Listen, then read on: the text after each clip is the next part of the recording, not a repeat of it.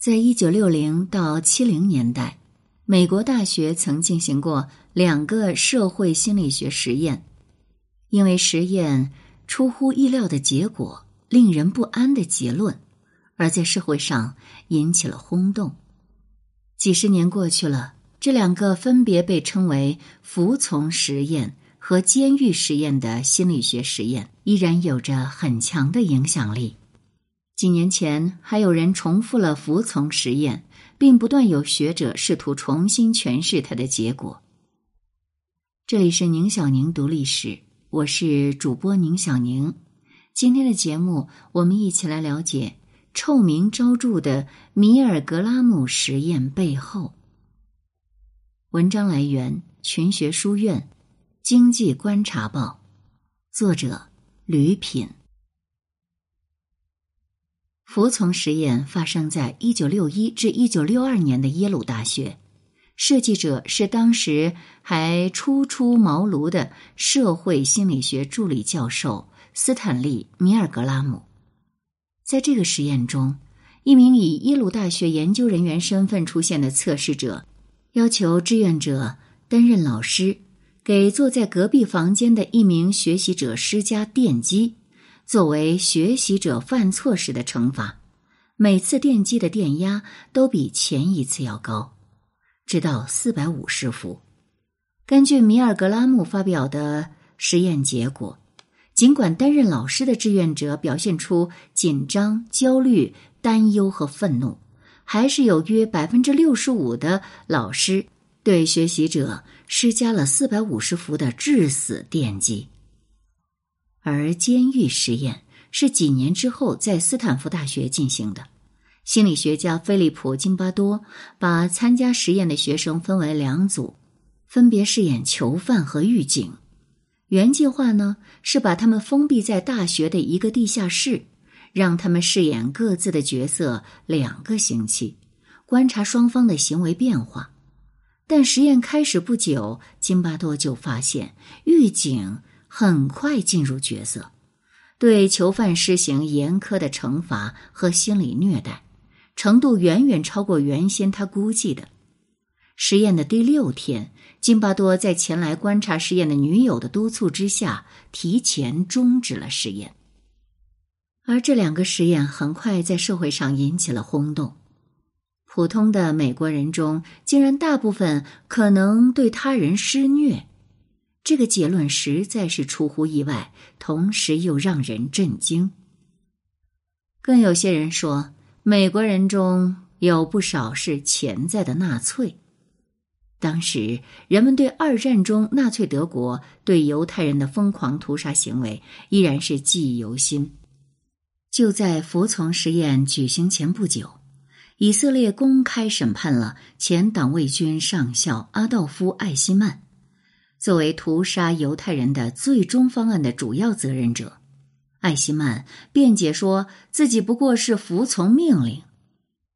不少美国人相信，之所以会出现纳粹，是因为德国人的性格当中就有天生的邪恶成分。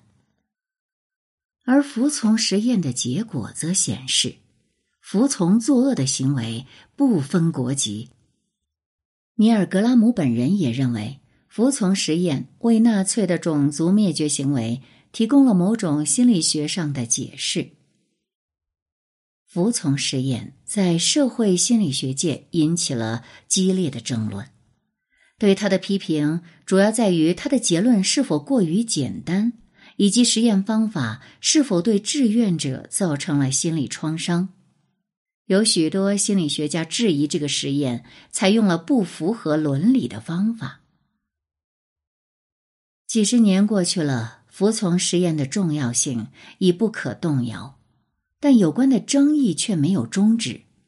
最近，澳大利亚心理学家吉娜·佩里花了四年多的时间研究服从实验的记录，接触了许多当年参加实验的志愿者和工作人员，还采访了一批心理学专家，撰写了一本著作《电击仪的背后》。不仅批评了米尔格拉姆的实验设计，而且他质疑服从实验的结果。服从实验的设计是很有创意的。参加实验的志愿者事先就被告知，他们参加的是耶鲁大学一项有关学习与记忆的实验。当志愿者在指定的时间来到校园内的一座楼房前时，有一名实验者出来迎接。不久，另一名志愿者也到了。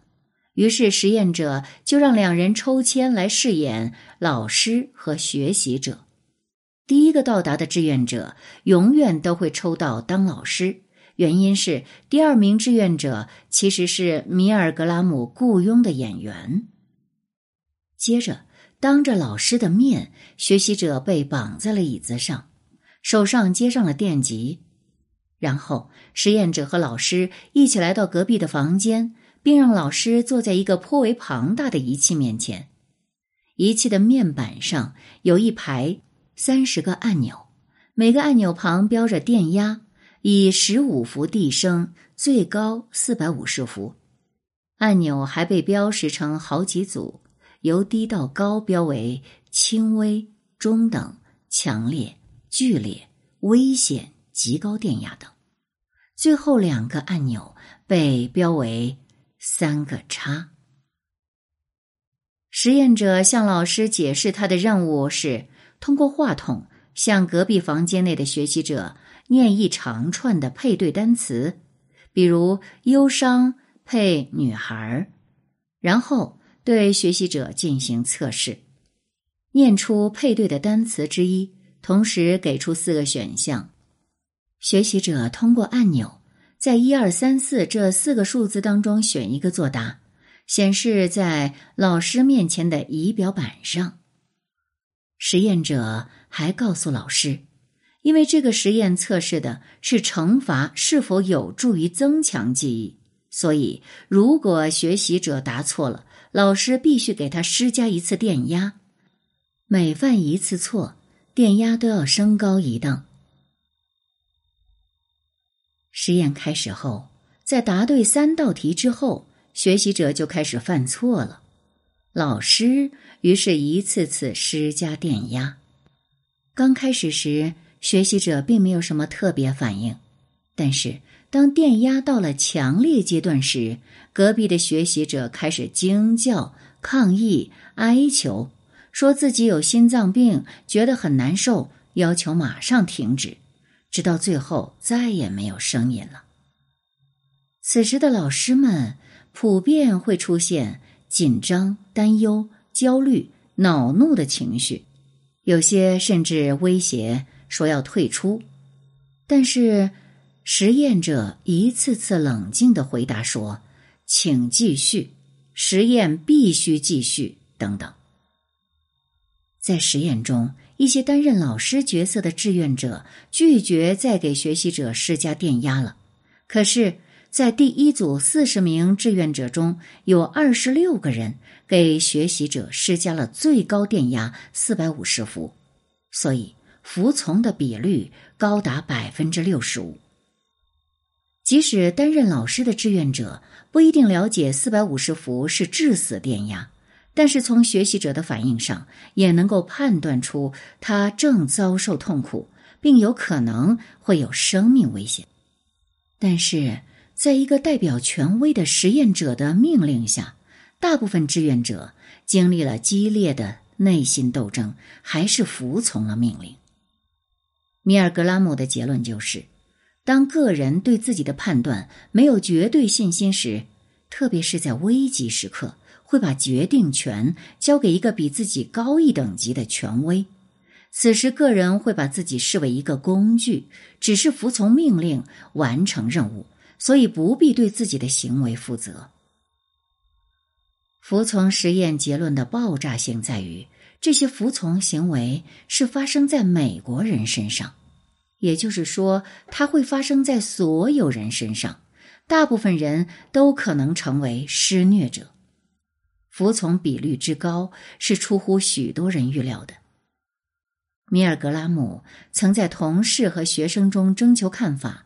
大部分人认为服从的比率不会超过百分之十，而服从实验发表之后，也出现了很多批评的声音，重点就是针对实验设计的伦理问题。服从实验采用欺骗手段，将志愿者置于高度压力之下，许多人出现了一定的生理反应。更重要的是，志愿者对自己行为的负罪感，可能对他心理健康造成长久的损害。而在实验结束之后，学习者会从隔壁房间带过来，这就表示刚才还在苦苦哀求的学习者其实一点事儿都没有。但是米尔格拉姆不会告诉这位老师，其实学习者没有遭受电击，而且不是每个志愿者都给了这番解说。有些志愿者在实验结束之后会被自己的行为困扰。他担心伤害了一个陌生人。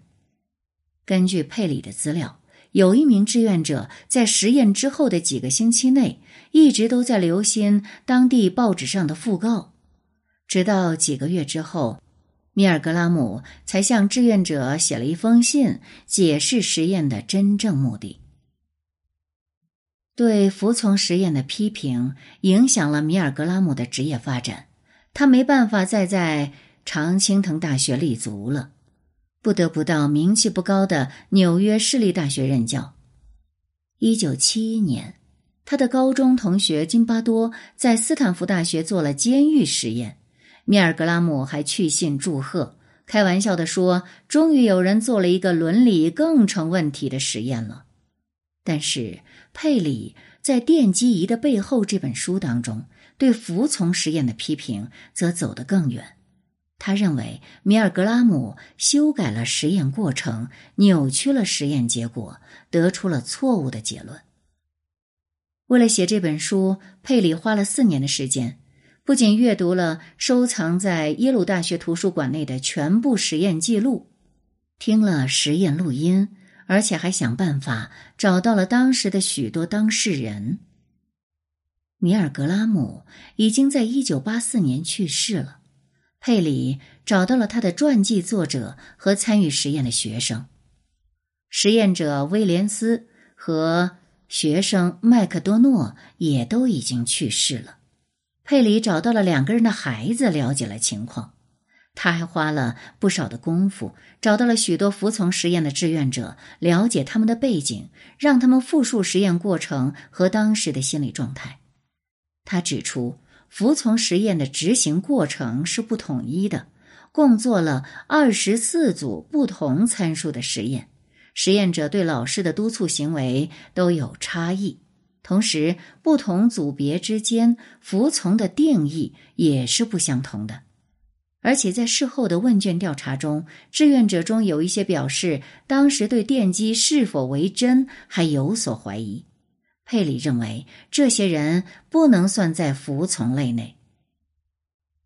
佩里的采访再次肯定了米尔格拉姆在设计和执行实验中对志愿者情绪的忽视。他并不关心志愿者的背景，而只是把他们当作具有普适性的实验对象来看待。而佩里认为，志愿者的社会经历很重要。比如，一位志愿者恰好是当地的一名共产党员。在美国备受敌视，曾因此丢掉工作，被联邦调查局关押拷问。他在服从实验开始不久，就意识到自己才是实验对象，马上就拒绝合作。佩里认为，这些个案显示出来的是志愿者如何在权威人物的逼迫下拒绝执行有害于学习者的命令。指出服从实验中的伦理问题，分析实验设计的矛盾之处，这些都是很有意义的。但是佩里想从自己的研究中得出与米尔格拉姆完全相反的结论，就让人觉得走得太远了。从志愿者受到的不公正待遇来出发，到得出结论服从实验完全错误，两者之间的联系让人很难信服。米尔格拉姆总结服从实验的过程，也许是过于简单。